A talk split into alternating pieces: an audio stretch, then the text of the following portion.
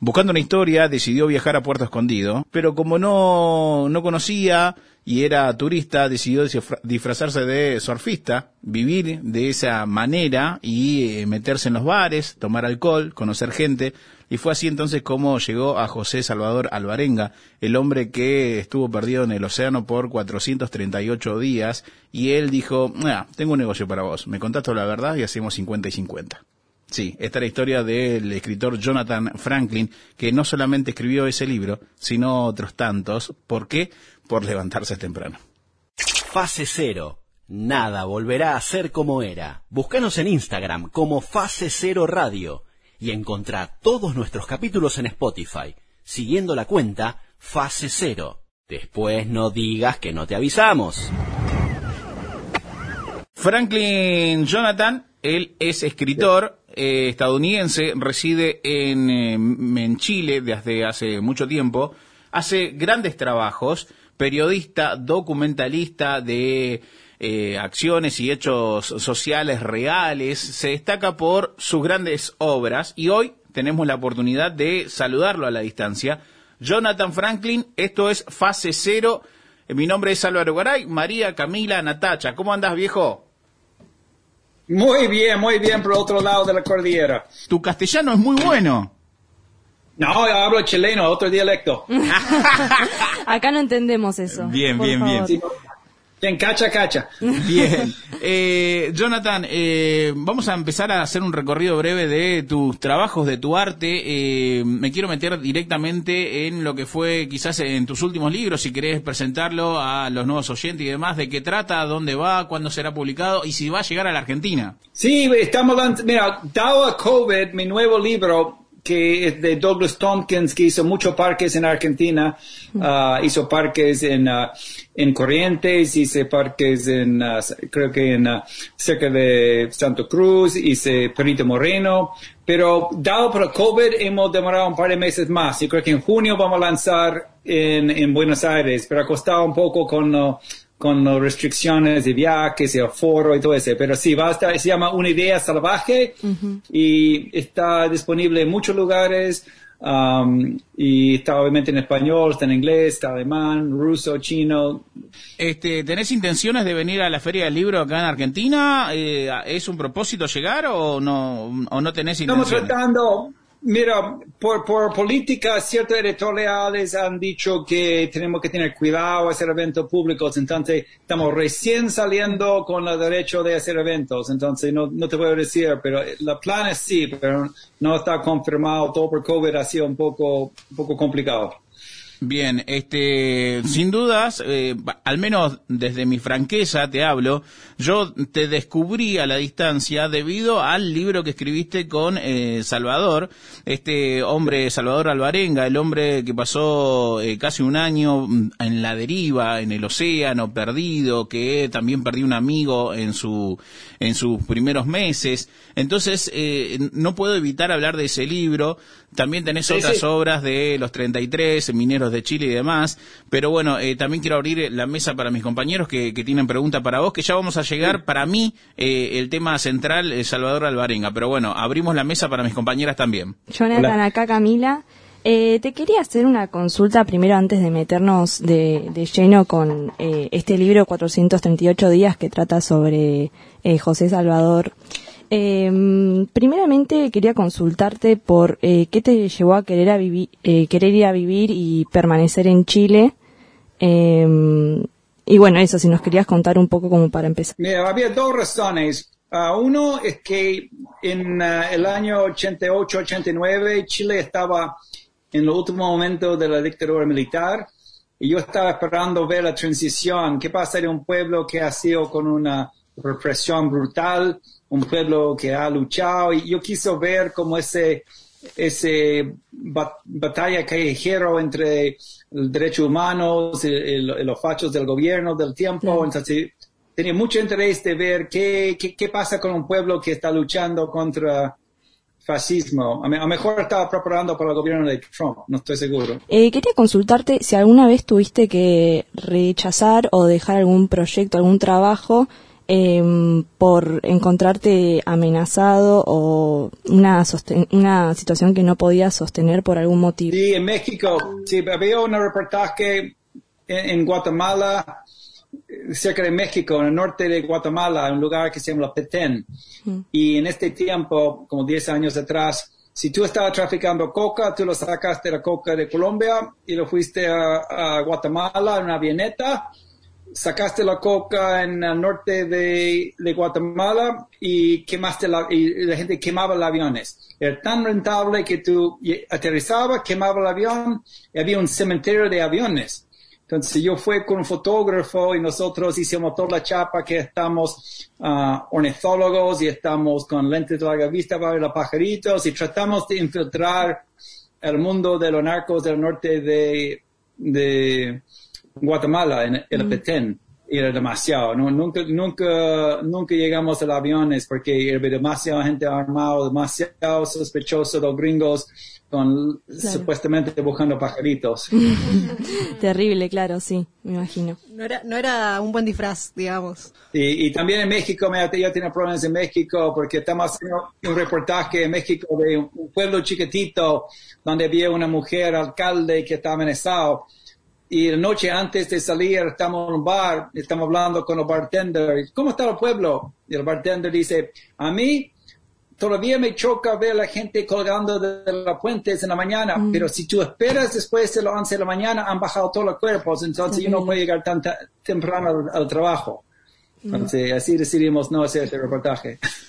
Eh, eh, Franklin, eh, se nota que llevas el periodismo muy dentro, que es una forma de vida, ¿no? Porque muchas veces uno ejerce el periodismo, vuelve a la casa, se pone los zapatos y se queda tranquilo, ¿no?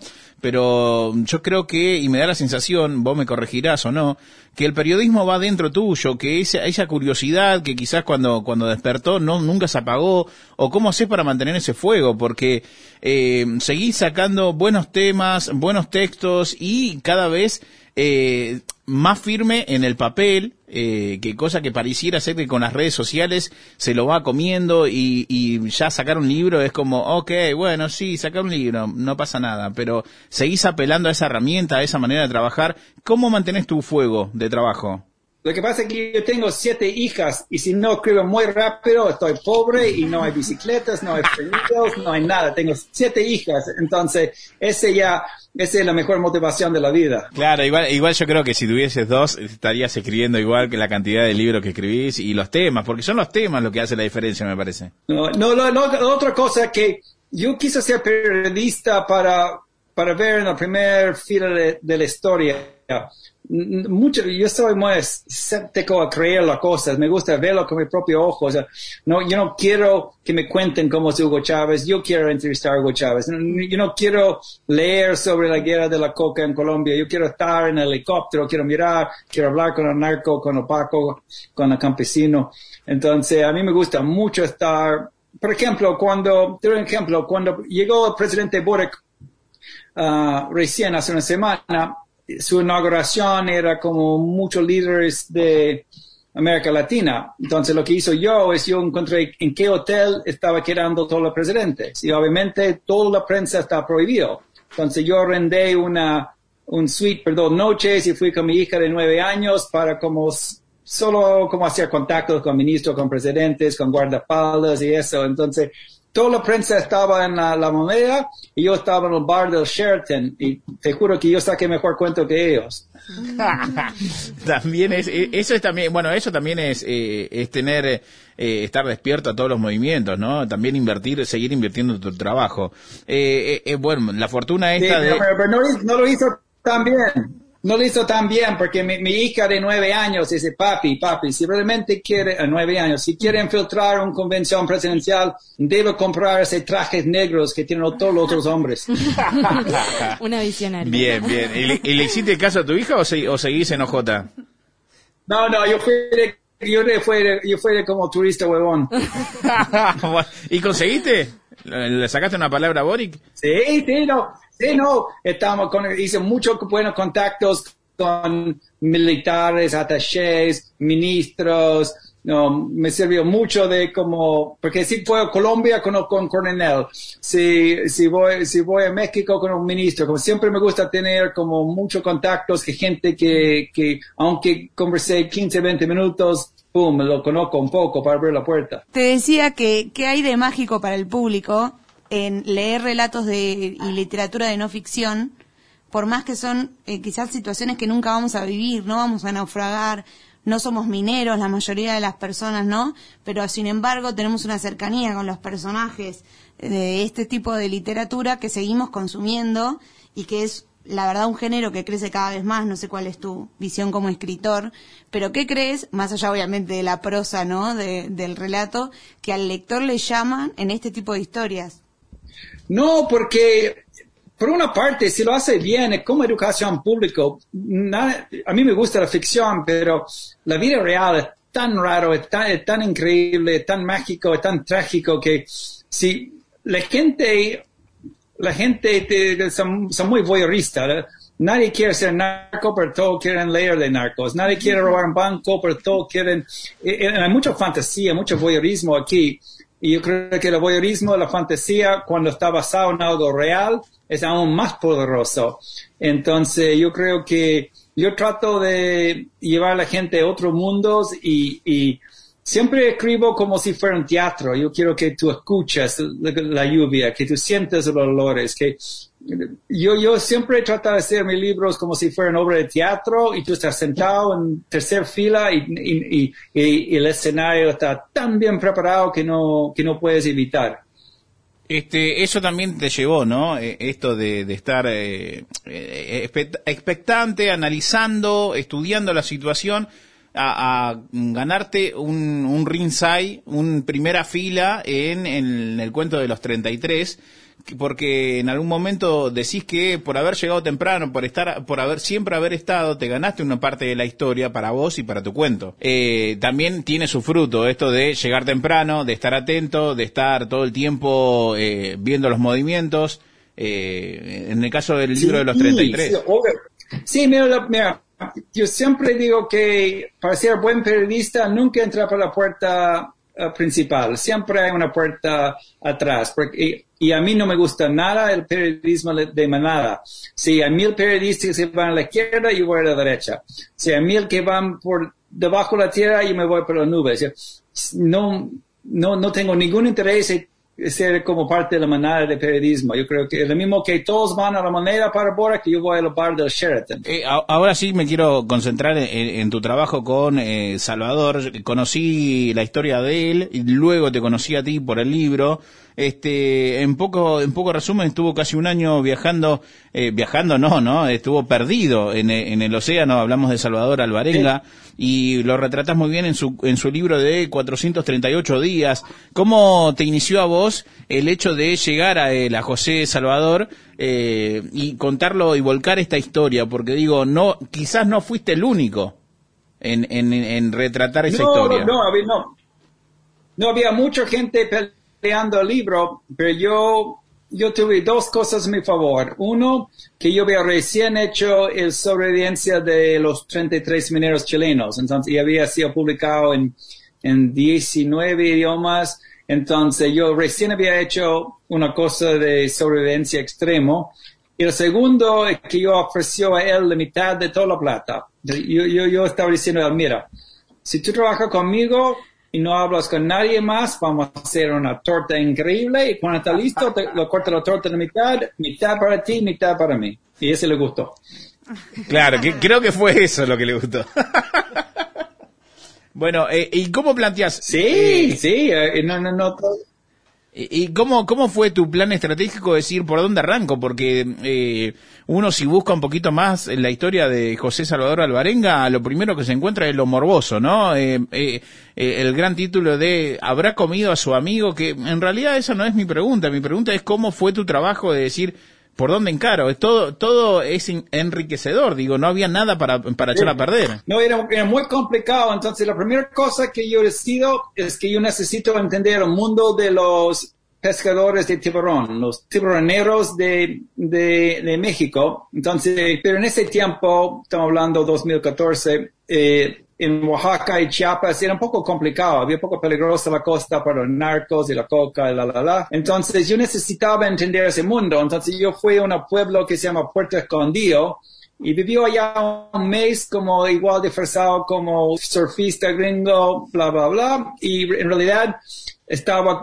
estaba pasando todo mi tiempo buscando los viejos tiburoneros. Entonces buscaba los viejos que tienen 15, 20 años de experiencia y, y tomaba cerveza con ellos y me contaban cuentos y ellos tienen su, su vocabulario, tienen sus historias. Entonces pasé mucho tiempo, salió a pescar tiburones con ellos y trataba de entender en un lugar seguro, que Puerto Escondido es un lugar de surfistas, de hippie, tranquilo, no, no hay mucho, mucho violencia. Entonces, esa era mi base de operaciones y trataba de vivir un poco el mundo de un tiburonero, que es emborracharse y buscar tiburones. Y, y me fue bien y tengo mucha suerte porque el cuarto día, allá a como 200 kilómetros de Alvarenga, encontré el viejo que había sido el maestro de Alvarenga mismo y que lo había despedido ese mismo día cuando desapareció. Entonces, de la nada, estoy con un tipo que se llama Hombre Lobo, que era una, un tremendo pescador, tremendo bebedor de cerveza, y entonces él me estaba contando, pero al segundo o tercer día, cuando voy a buscar Hombre Lobo, él está encarcelado. Entonces tuve que buscar en qué cárcel y cómo entrar en cárcel. Entonces en México me dijeron, para entrar a cárcel tiene que llevar dos pollos fritos con papas fritas. Y dije, ¿por qué dos? Y dije, uno para la guardia y uno para el preso. Entonces yo compré dos papas fritas con dos pollos fritos y lo encontré en la cárcel y me, me contó todo. No te creo, en serio que fue así, no te puedo creer. Excelente estrategia. Admira, sí, no, muy buena, muy bueno, muy bueno. Este, bueno, y así arrancó todo, después el libro salió publicado y, y bueno, generó lo que generó, ¿no? Este, hoy cómo, cómo, cuál es el presente Salvador Alvarenga de José? yo estaba hablando con él ayer y estamos tratando de hacer la película porque el, el actor Javier Bardem ha expresado mucho interés. Yo me fui a Londres, me junté con Javier Bardem, que aprecia mucho a Alvarenga. Y lo que dice Bardem es, Bardem dice que cuando él era joven tuvo un accidente en el Mediterráneo, entonces se pegó la cabeza en un barco, se cayó y él estaba horas y horas nadando solo en el Mediterráneo y casi murió ahogado. Entonces, si logramos eh, conseguir Bardem como protagonista, yo creo que vamos a hacer una película muy interesante. Y pasando a, a tu nuevo tu nuevo libro eh, que todavía no salió, ¿no? Sobre Tolkien, Tompkins, ¿cómo se cómo Tompkins. Sí, sí, sí, sa- salió, salió en Chile, pero ha salido en inglés y en español, pero en, en Argentina falta un par de meses. Pero está, en Chile ya está depuesto y por COVID no hemos lanzado en Argentina todavía. Bueno, es, es un personaje bastante, digamos, complejo e interesante, por lo menos acá en Argentina me acuerdo como cuando recién apareció, no sé, cerca del 2000 y pico, eh, que era como, ¿quién es este señor que viene a comprar? Yo soy del Chaco, que está al lado de Corrientes, entonces era, ¿quién es este señor que viene a los esteros a comprarse los esteros o lo que sea? Y había como mucho, como mucho revuelo sobre, bueno, no sé, unas ideas eh, como un poco eh, no sé, apocalípticas de no, vienen a robar agua o cosas así. Después, bueno, se fue develando un poco las cosas y qué sé yo, pero la verdad es un personaje como súper interesante. No sé cómo, cómo se te ocurrió, cómo dijiste, che, voy a hablar sobre este tipo, eh, cómo te acercaste, porque también es bastante difícil llegar a él, según entiendo, eh, o por lo menos los periodistas de acá Argentina no. Sí. Bueno, era. Muy difícil, yeah. Um, yo, me, yo, yo había entrevistado a él como cada, vez, cada cinco años, yo había hecho un reportaje de sus obras en Chile, porque él llega a Chile 10 años antes, o, um, más o menos en 91, 92 llega a Chile.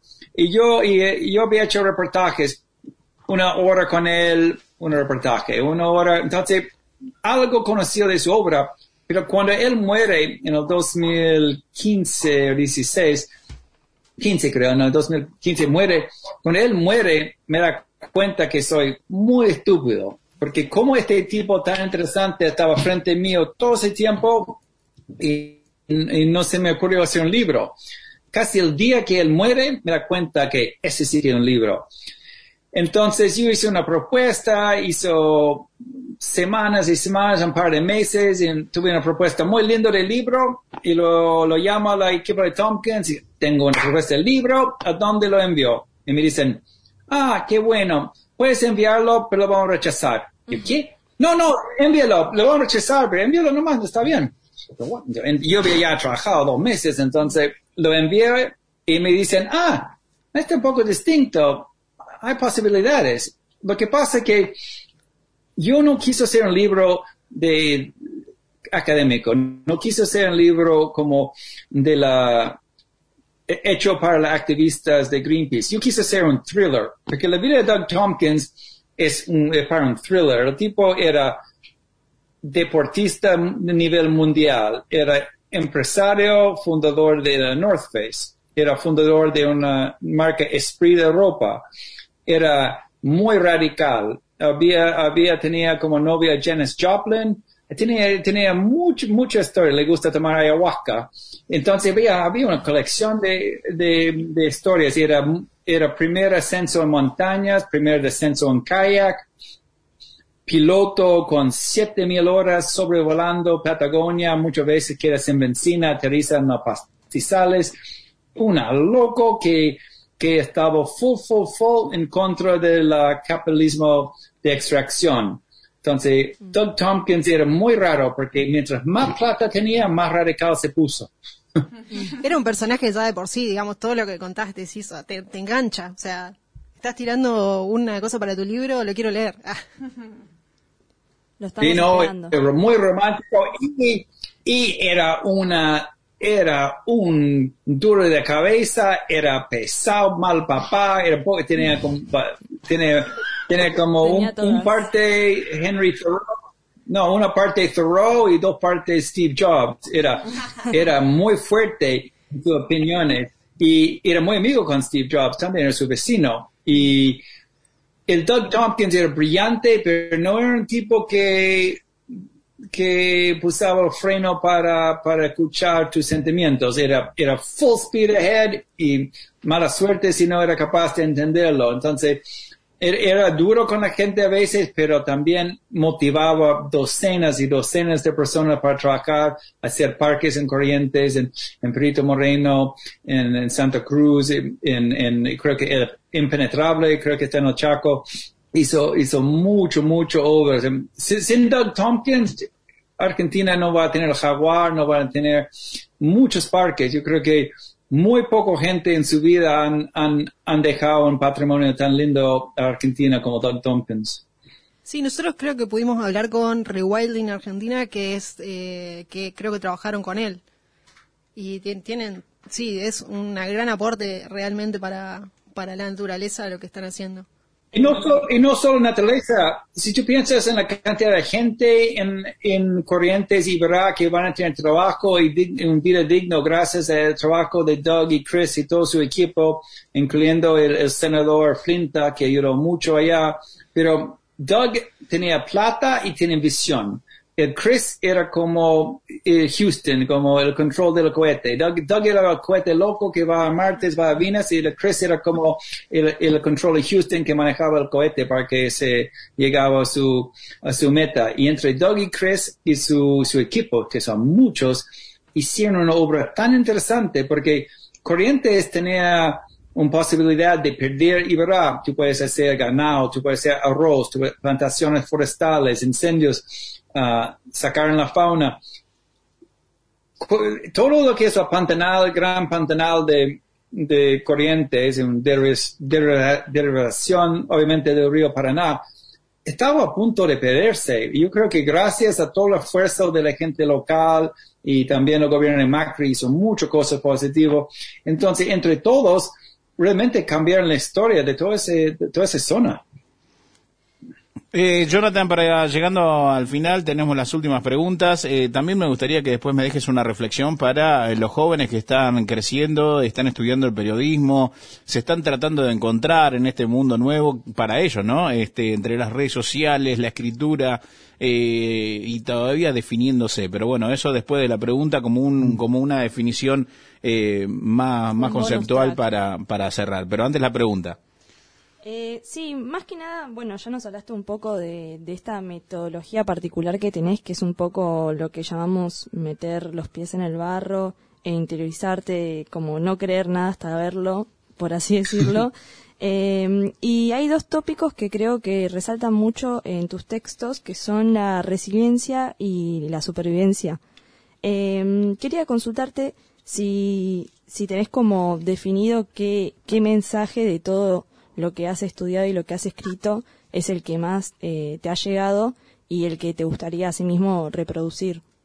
Sí, buena pregunta, porque por muchos años yo cubrí la guerra de los narcos. Era muy entretenido. Estaba en helicóptero, estaba en la selva de Colombia. Era muy estúpido. Era como jugar G.I. Joe.